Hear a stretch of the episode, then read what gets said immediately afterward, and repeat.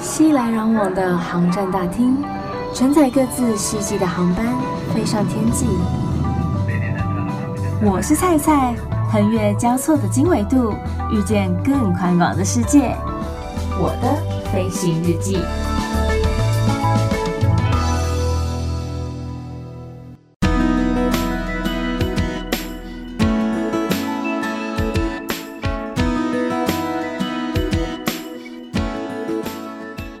康博欢迎收听我的飞行日记，我是空姐菜菜。有时候大家到了国外去玩啊，他们总是会有他们自己当地的一些服饰，或是说过去的一些服装。那除了让大家可以拍照留念之外呢，也会让大家有一种身临其境的感觉。就好比很多的外国人啊，他们来到了台湾，会选择到九族或是花东地区来体验一下原住民的文化，来穿一下原住民的服饰，来知道他们到底是呃怎么样过生活，然后什么样的情况之下才会穿到这些传统服装。今天才邀请到一位好朋友，他有了七年左右的一个空服的经历，然后他也在他的整个空服的生活当中，借机的去体验，然后去穿到非常多国家的服饰哦。在此来欢迎到我们的老兵，嗨，大家，我是喜欢 cosplay 的老兵。那老兵啊，我问你哦，你到底有没有细数过你穿过几个国家的当地服饰？嗯，没有到细数，应该六七套有吧？就是大家基本的，蛮多的，算多啦。但是我发现近几年来，越来越多国家都开始做相关的生意。嗯，对，好比说。嗯，像一开始的话比较基础的话，通常是我们是从日本和服开始嘛，对。然后接下来的话，呃，有韩服，嗯。然后接下来你就可以看到说，像现在连香港也出现旗袍哦。然后中国的话，像说你在北京或一些古城都会有出现汉服。那、哦、再讲更远一些地方的话，你可以去穿印度纱丽嘛，对。然后或是在中东地方，你可以去穿他们的就是阿拉伯服。OK，对，对对。所以其实你也研究了这部分的一个服装。然后去尝试了这样子一个穿着，我就说我喜欢 cosplay。OK，我们现在相信大家都知道老兵喜欢 cosplay 了。我们今天的节目内容呢，主要就是针对这些特殊的服装来做介绍。然后也因为老兵有亲自来体验过来穿过这些服装，所以我们也会让他来分享一下，说到底在穿着这些服装的感受是什么。那首先，我先来跟大家分享一个我曾经试过的，好了，这个啊，在台湾目前也可以来体验哦，就是华人的旗袍。这个华人旗袍啊，其实是华人女子的一种传统服饰啦，甚至被大家誉为是女性的国服哦。其实这个最早的穿着是上海的女学生，这是他们当时候的一个制服。但是啊，旗袍其实也代表着新时代知识女性的一个形象，所以受到大家的欢迎。从上海开始就流行到了全中国，成为这个当时中国都市的一个主要的服装。不过，因为旗袍它同时也代表着资产阶级，违反了这个共产主义的理念，所以中华人民共和国建立之后，曾经有很长一段时间是禁止大家来穿着旗袍的。直到了一九八零年代改革开放之后，旗袍才又重新流行回中国。其实我觉得旗袍是蛮多女生会想要尝试的耶。对，可是像旗袍的话，其实我觉得蛮吃身材的。对，因为旗袍它的剪裁是因为当时是已经西化了嘛，嗯，就是明初那个时候，那西化的关系的下面，那大家会比较重视说体态呀，要说你需要、嗯、呃凹凸有致这样子，所以他们在布料跟剪裁方面就会特别走向比较西化的。而且又比较贴身，因为像我那时候穿呢、啊，我是在台南穿的，就是跟你去穿的，跟我们这位老兵去穿的，对，跟我一起 cosplay，对，就是被拉去，然后你就会发现说，其实他们有非常多种的花样，代表着不同的气息，然后不同的地位。因为当时那个店家也有跟我们说，呃，可能短的跟长的比较适合哪一种人，然后整个穿着上面的感觉也会有点不太一样。所以我觉得大家如果说有兴趣的话，可以真的来到台南，或是像台北西门町等等之类的，也逐渐有一些店家有提供这样子一个租借的服务，让大家可以到这种古色古香的地方来拍拍一些艺术照片啊，或是说来体验一下当初明初的时候一个文化的感觉。对啊，就是我觉得刚才蔡蔡有讲一个重点，就是为什么现在大家会开始想要体验文化的服饰，呃，我觉得是因为说现在开始旅游很兴盛，那大家有时候到了这些景点的时候，如果你穿的衣服是现代的衣服，嗯、那你就很像 P 图 P 上去。其实我在家我就可以直接 P。那如果假设我今天穿的真的是属于那个年代的衣服，那在这个景点拍照留下的。影像真的会让人家非常想要，就是整场这样子。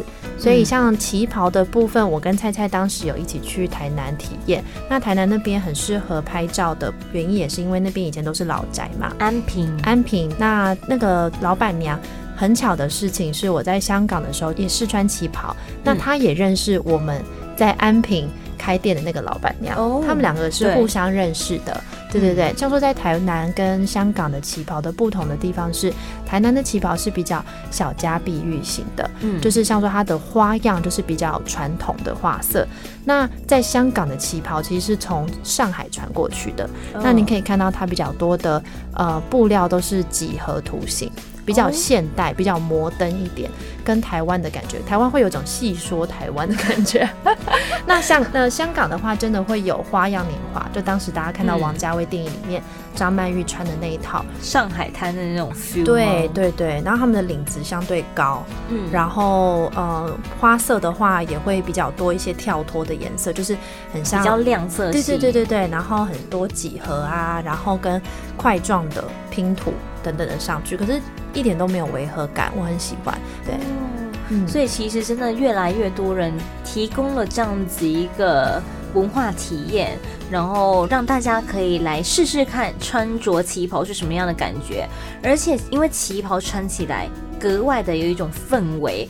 很多要准备结婚的新娘子也都会选择旗袍来当做他们呃可能宴客的服装，或是婚纱的服饰来做一个拍摄，来做一个呃尝试这样子。我觉得真的很漂亮，很美丽。对，因为像在香港的话，他们如果你们去有参加过香港朋友的婚礼，他们女生一定要有一套秀和服，哦、也就是所谓的龙凤褂。所以其实台湾现在开始流行秀和跟龙凤褂，也是从香港传过来。香港传过来的，对对对对对，所以当年像什么刘诗诗嘛，嗯、然后陈妍希嘛，他们结婚，嗯、他们都开始流行穿龙凤褂，那是一派相传的一个传统服饰。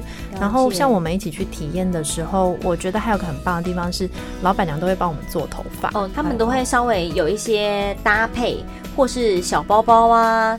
然后发饰啦，甚至是帮你绑包头等等的。如果说你自己在这方面不是这么这么在行的话，我觉得在这些店家，他们都有专业的人可以帮你做这方面的处理，我觉得是蛮贴心的。然后也可以让你更有整个穿旗袍的感受。那像在香港的时候，呃，那个店它在那个中环的地方。因为那一条地方就是以前香港开始发展的街道嘛，那它有文武庙啊，然后还有一些茶餐厅。其实你穿着那个呃旗袍，然后这样很婀娜多姿坐在那边，大口吃的菠萝油，这样能看吗？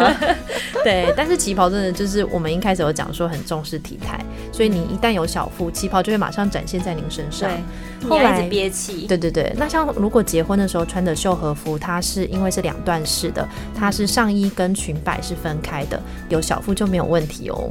OK，所以其实还是蛮贴心的啦，有替某部分的人想到这方面的，就是为我们。好的，旗袍看来真的是颇受到女孩子们的一个欢迎跟喜爱哦。还有哪些国家的服饰也是会让我们想要尝试，或者是说比较特别的呢？那刚刚有介绍过我们曾经一起去试过的旗袍嘛。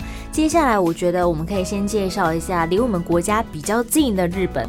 讲到日本的传统服饰，大家应该就会想到他们的和服或是浴衣。殊不知啊，他们的起源被认为是从中国传来的哦。不过和服真的非常讲究细节，而且在穿着上面也非常的繁复，因为他们除了主要的衣服，也就是和服之外，还有腰带。衬衣、腰绳、衣打底、足带。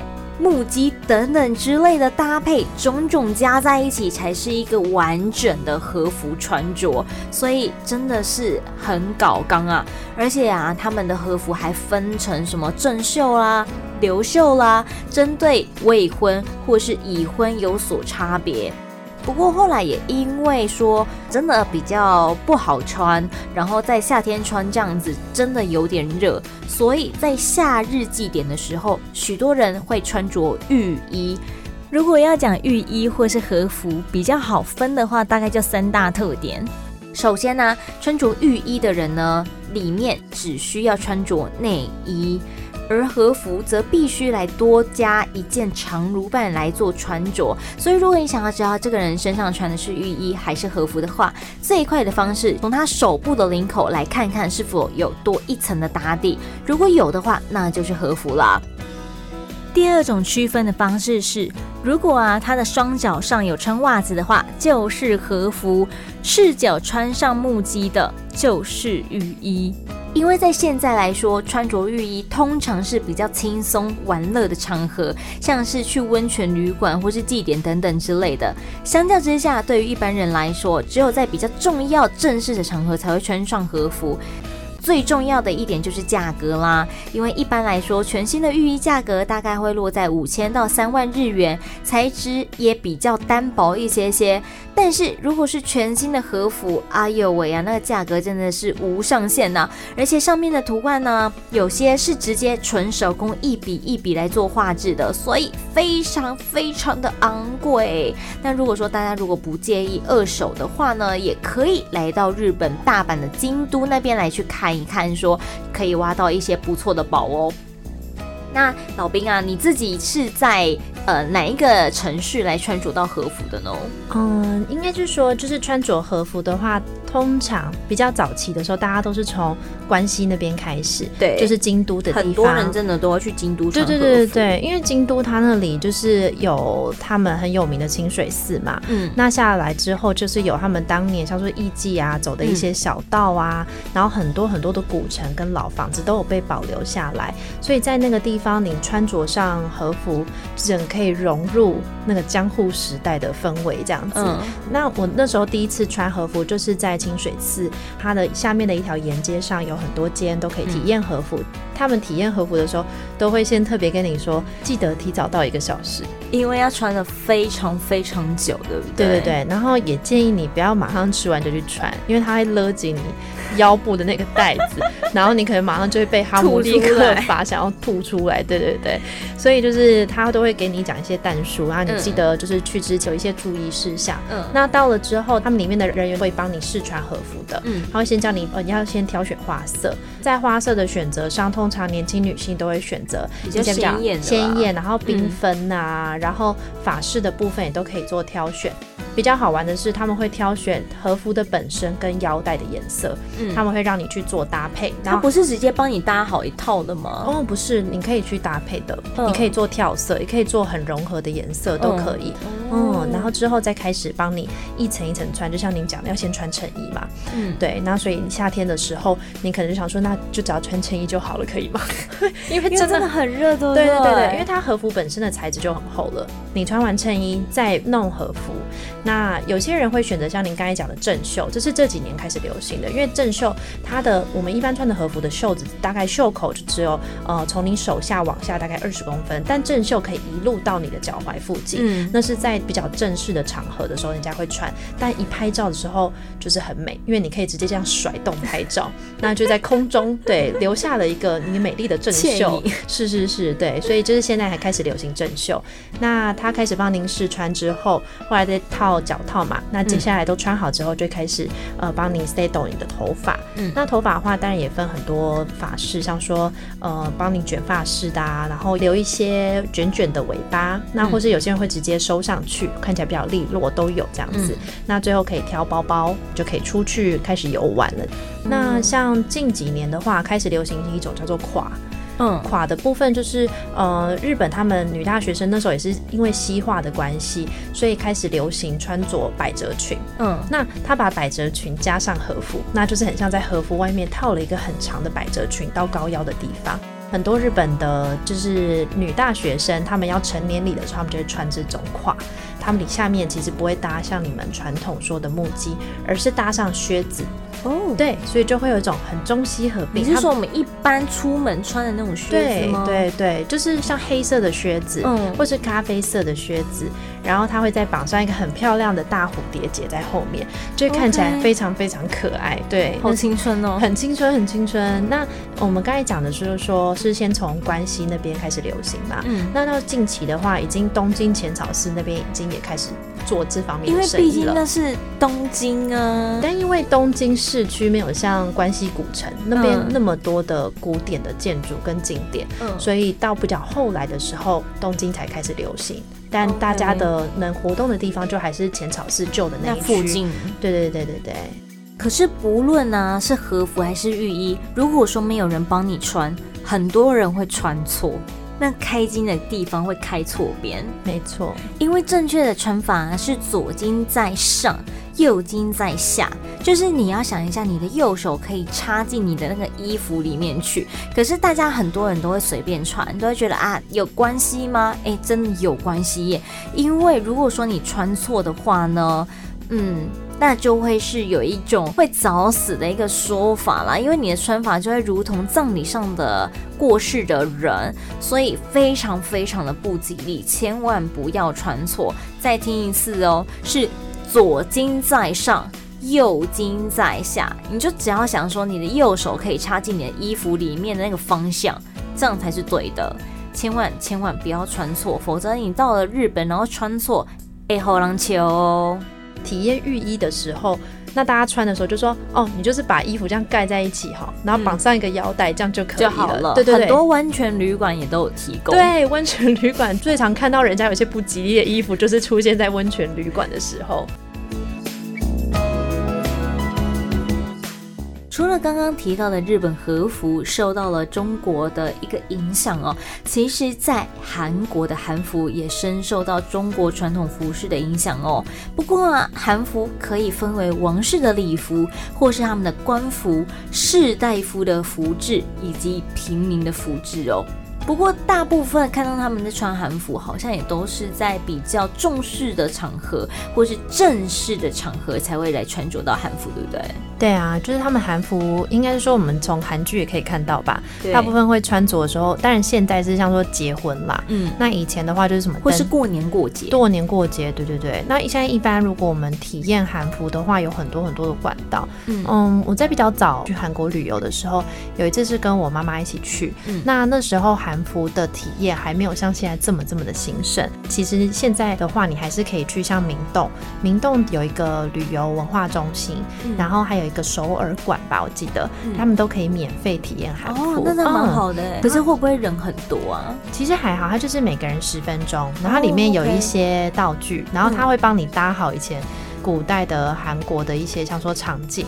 跟它的室内的装潢这样，嗯、那你就可以坐在里面体验。那十分钟其实是不用钱的，呃，因为它是免费体验嘛，嗯、所以它的花色的选择当然就不就比，就比较少。那颜色也会比较传统，就是像我们会看到一些呃绿配上粉红。哦嗯，类似像这种一种比较大的跳色。嗯，那像近几年来的话，我们去体验的韩服，他们通常会走那种宫廷风，嗯，就是像说白色、蓝色、蓝色、浅粉色、浅紫色，嗯，就是有一种很梦幻公主的感觉。OK，真的是越来越多可以让大家来做选择的，而且其实不止首尔，连釜山也都有这样子的一个体验文化。然后到他们的一些过去的宫殿啦，或是说一些街道来拍一拍。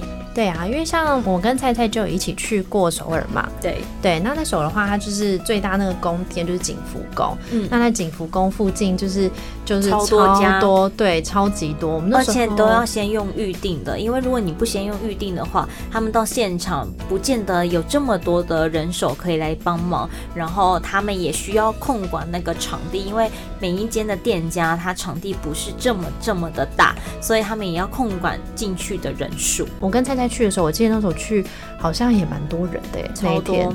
而且其实我在首尔穿过两次，一次是跟老兵，然后一次是跟我以前大学的朋友们去，就会觉得哎。欸穿起来的那种感受度还是有一点点的不一样，对，嗯、而且颜色真的很挑人穿，有些人就很适合那种浅色系，可是像我就不太适合，就会显得很奇怪，可能个性的不一样吧。因为像我跟老兵去的那一次，就跟你去的那一次，我是穿深蓝色，然后上面有一些金色的花边，但是我第一次去的时候是穿红色的，红色的，对。哦。同样也是搭着一个金色的花边，然后上面的话就是搭配着白色，就是你要嫁了，哎、欸，是这样讲吗？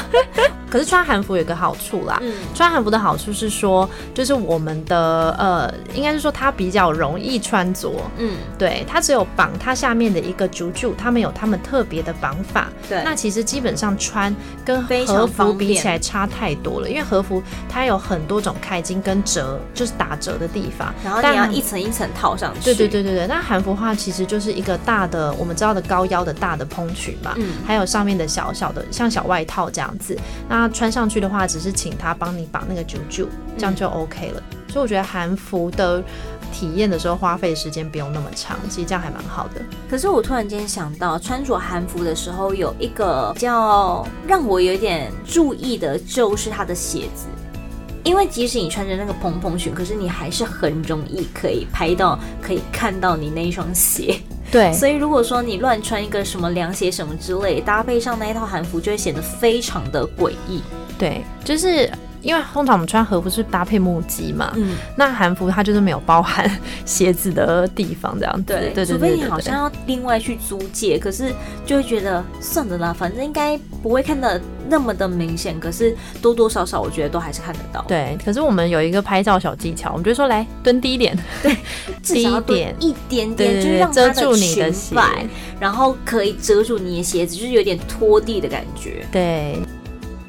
可是无论是旗袍啊，或是和服、韩服，好像比较针对女生呢。这样子男生去的话，会不会就是比较无聊？会觉得说没有什么乐趣可言呢？不会啊，现在因为店家都已经出就是男生的款式，不管是旗袍的话，就是出中山装嘛。对，然后当下也问。对，那和服的话，对对对对对对，你那是霍元甲吧？对啊，那如果说和服的部分，那他们也一样有出，就是男生款式的日本的传统服饰，韩、嗯、国的也有这样。但我觉得就是像说男性朋友一起去玩的时候，他们穿的有时候都是那种半推半将就。对对，因为我真的很少看到男生穿。对，而且因为韩国还要戴那个很高的帽子，而且他们好像其实有分，不是随便戴的。因为那时候我在现场试妆的时候，然后就是你就看很多男生们在那边随便拿，就是单纯拿一个自己觉得看着帅气的这样子。对，可能他就是个马夫。对，但是店家都会说啊，你现在穿的那一套服装不能拿这顶帽子，因为它是有阶级制度的。对，对对。所以你拿的这顶帽子是官的，可是你拿的这套服装是平民的，那你就不可以这样搭。对，就跟和服的开襟，对对对，一样的道理，就是他们还是有他们一些文化跟传统上面的限制跟规则。男生也可以因此而跟女生，然后一起去这些宫殿，去这些比较。具有当地特色的地方拍这一些照片，成为一个美好的回忆，我觉得也是很、嗯、成为一个很称职的绿叶是很重要的。因为像韩国现在釜山，就是除了首尔以外，釜山开始出高校服，嗯，就是现在他们韩国人也流行说穿那种高中生的高校服这样子。然后男生还有分说是好学生跟坏学生的打扮。所以其实真的蛮多的选择耶。虽然说可能男生的选择没有女生这么多啦，但是也可以来。呃，看一下，或是真的就来穿一下他们当地的一个过去，或是现在仍然非常重要的当地服饰。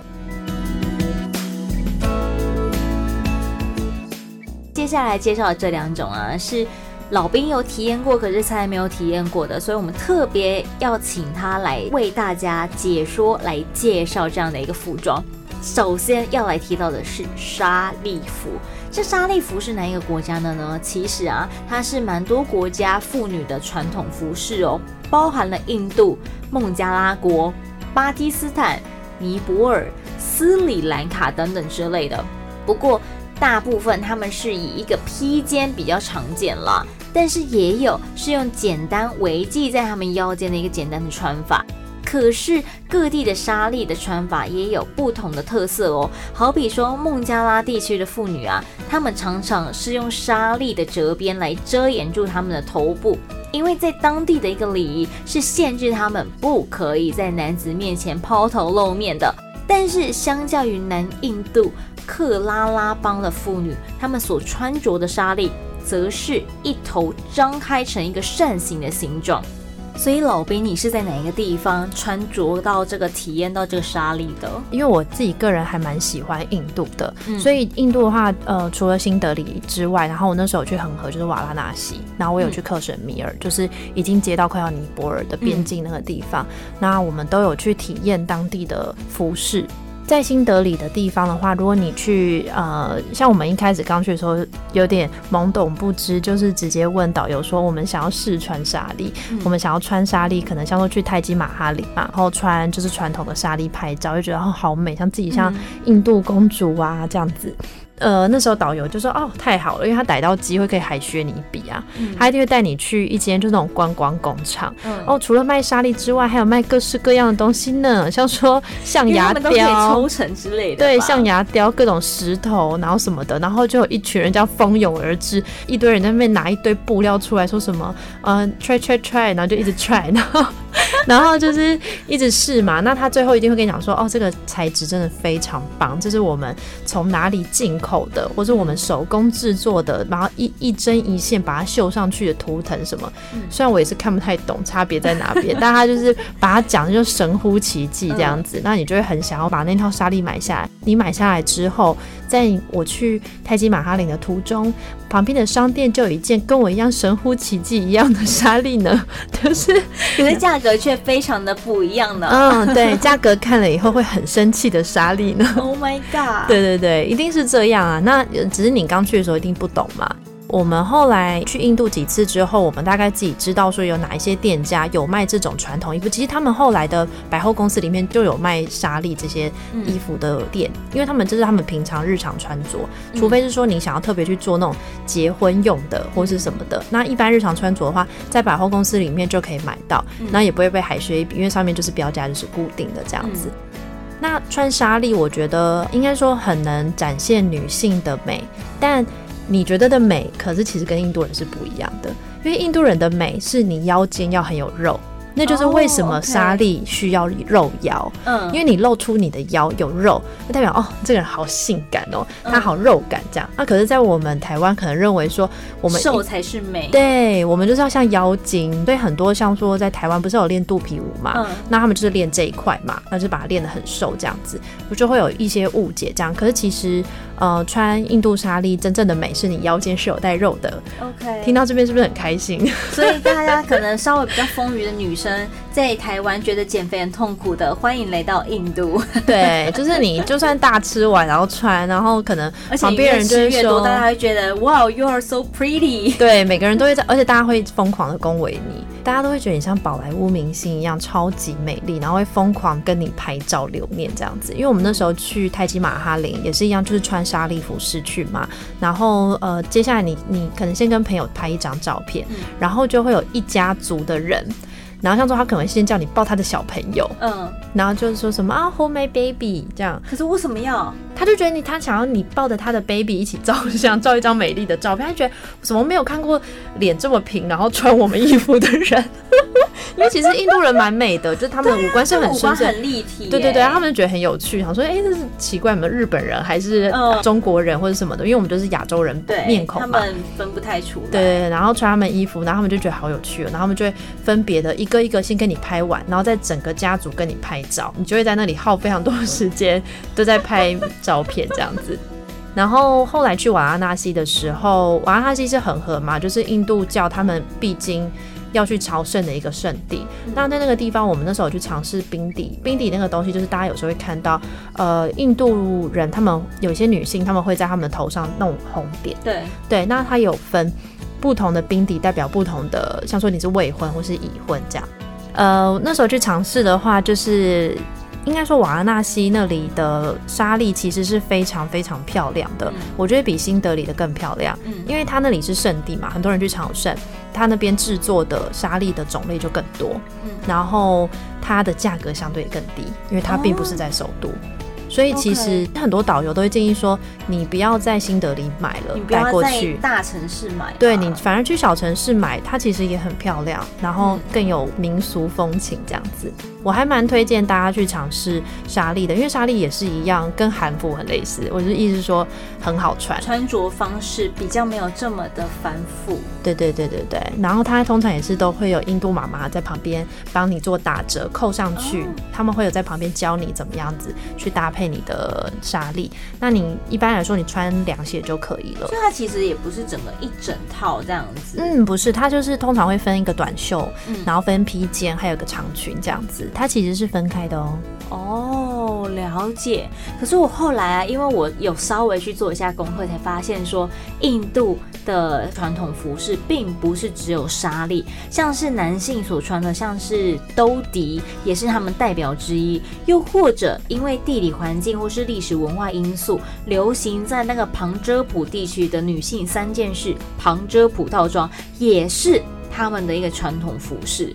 所以其实大家也可以因为自己到的不同的地区去尝试跟体验到当地的一个服装哦。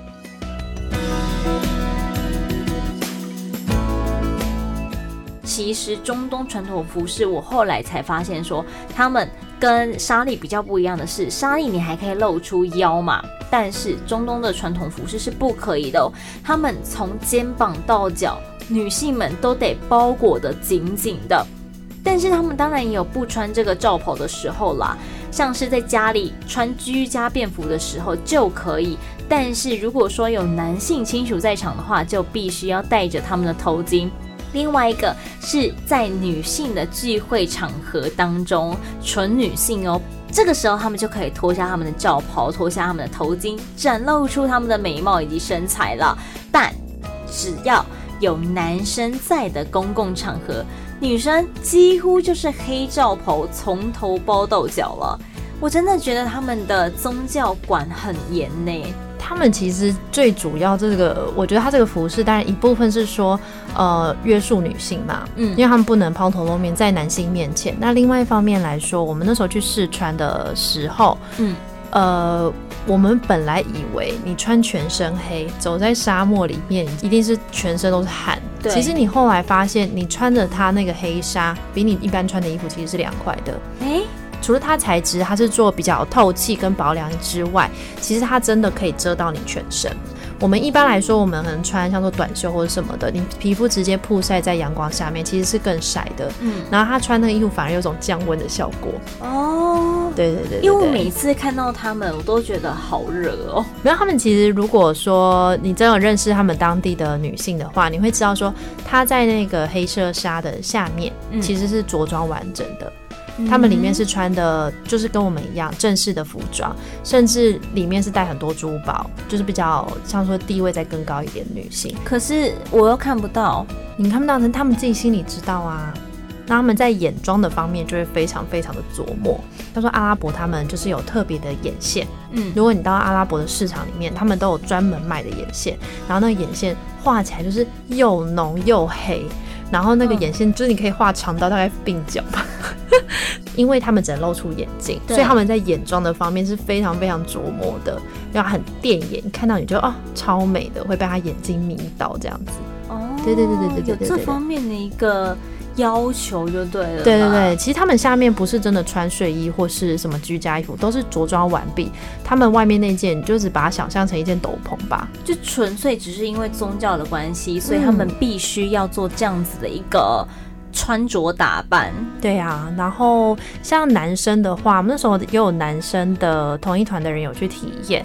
经常都会想说，看到沙乌地阿拉伯那种就是石油大亨，他不都会戴那种大头巾，然后上面有一圈黑色的绳子嘛？对。然后看起来就家里非常有钱，可能会有老鹰飞来那种感觉，就是会那种尊，然后停在手上这样。Oh. 然后其实你真的去沙乌地阿拉伯，就是路上的阿伯都是穿一模一样的。然后我们就同一团友人，然后他们就有去租这样子的衣服，呢，穿上去后，我们就马上说：“哦，石油大亨，我要嫁给你。” 瞬间感觉就变非常有 钱，对，大富翁之类的。对对对，就是我们，我觉得穿这些国家衣服，应该是说，你有时候还是会有一些呃既定印象啦，就是刻板印象，穿这个衣服是代表怎么样子的人。那其实没有，我觉得能穿这件衣服的最好的地方就是。你真的能去体会说，这就是他们的日常，嗯，而且也因为这样子，你走进了他们的生活当中。当地的人也因为我们穿这样子，他们其实很开心，因为他们觉得说，呃，我们愿意认同他们的文化。其实，在他们的很多像说寺庙等等，都有特别讲说，女性是不可以穿露手臂，嗯，露很多地方的。但很多外国的游客，他们都没有在管这一块。他们就是直接可能穿的很露，因为对他们来讲，他们就觉得很热啊，所以一件小背心，然后短裤之类的。对对对，可是其实就是人家的文化。那当你穿着他们的衣服进去他们的寺庙，或是拜访他们的友人等等，他们会觉得你很尊重他的传统跟文化。嗯，我觉得这是可以去体验他们当地服饰一个很重要的心得吧。真的，各国的服装都可以呈现出他们的国家的特色或是氛围。久违的有奖征答活动又来喽！今天在节目当中讲到日本和服的时候，特别强调哦。这一题的问题呢，就是当我们在穿日本的和服或是浴衣的时候，正确的穿法是哪一侧的襟在上，哪一侧的襟在下呢？再听一次问题哦。当我们在穿日本和服或是浴衣的时候，是左襟在上还是在下？右襟在上还是在下呢？如果知道答案的人，欢迎上菜的 Facebook，请你搜寻“我是菜菜”，欢迎登机。我是菜菜，欢迎登机。希望大家听完今天的节目，对于其他国家的传统服饰有更多的了解哦。谢谢老兵今天跟我们的分享。如果你喜欢今天的节目，欢迎到 Apple Podcast 给予五颗星的评价。Enjoy 的朋友们也可以用电脑下载 iTunes 给予评分哦。倘若你有其他更好奇、更想知道的地方，或者说你想要更贴近一点我的生活的话，也都欢迎上 Facebook 或是 IG Instagram 上面，请你搜寻“我是菜菜”，欢迎登机。我是菜菜，欢迎登机，按赞、留言、私讯、分享。预祝大家每一天都 Happy Landing，我们下次见。